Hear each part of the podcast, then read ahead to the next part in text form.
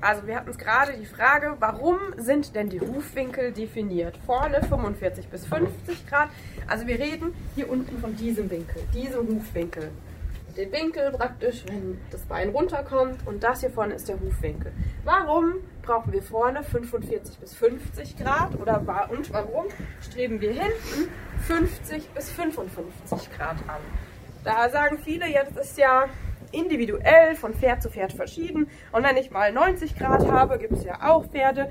Es ist auch überhaupt kein Problem. Aber der Winkel ist ganz klar definiert über das Hufbein.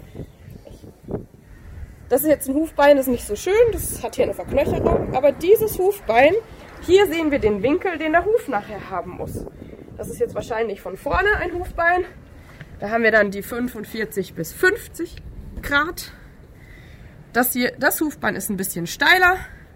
Da haben wir dann wahrscheinlich eher die 50 bis 55 Grad. Und hier haben wir noch ein Hufbein. Und die Hufbeine haben fast alle einen sehr ähnlichen Winkel. Das heißt, der Hufwinkel, den wir schon seit Generationen gelehrt bekommen haben, richtet sich tatsächlich danach, welchen Winkel hat das Hufbein.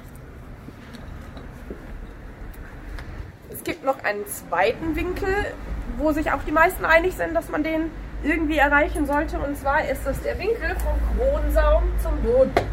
Prima. Das ist dieser Winkel praktisch von hier vorne nach da hinten. Die meisten Hochschulen sind sich einig, dass der im Idealfall 30 Grad beträgt.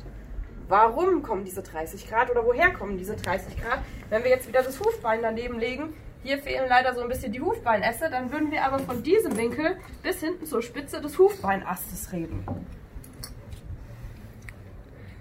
Also hier sehen wir jetzt schon ein bisschen besser die Hufbeinäste. Das ist dann nachher am Ende dieser Winkel.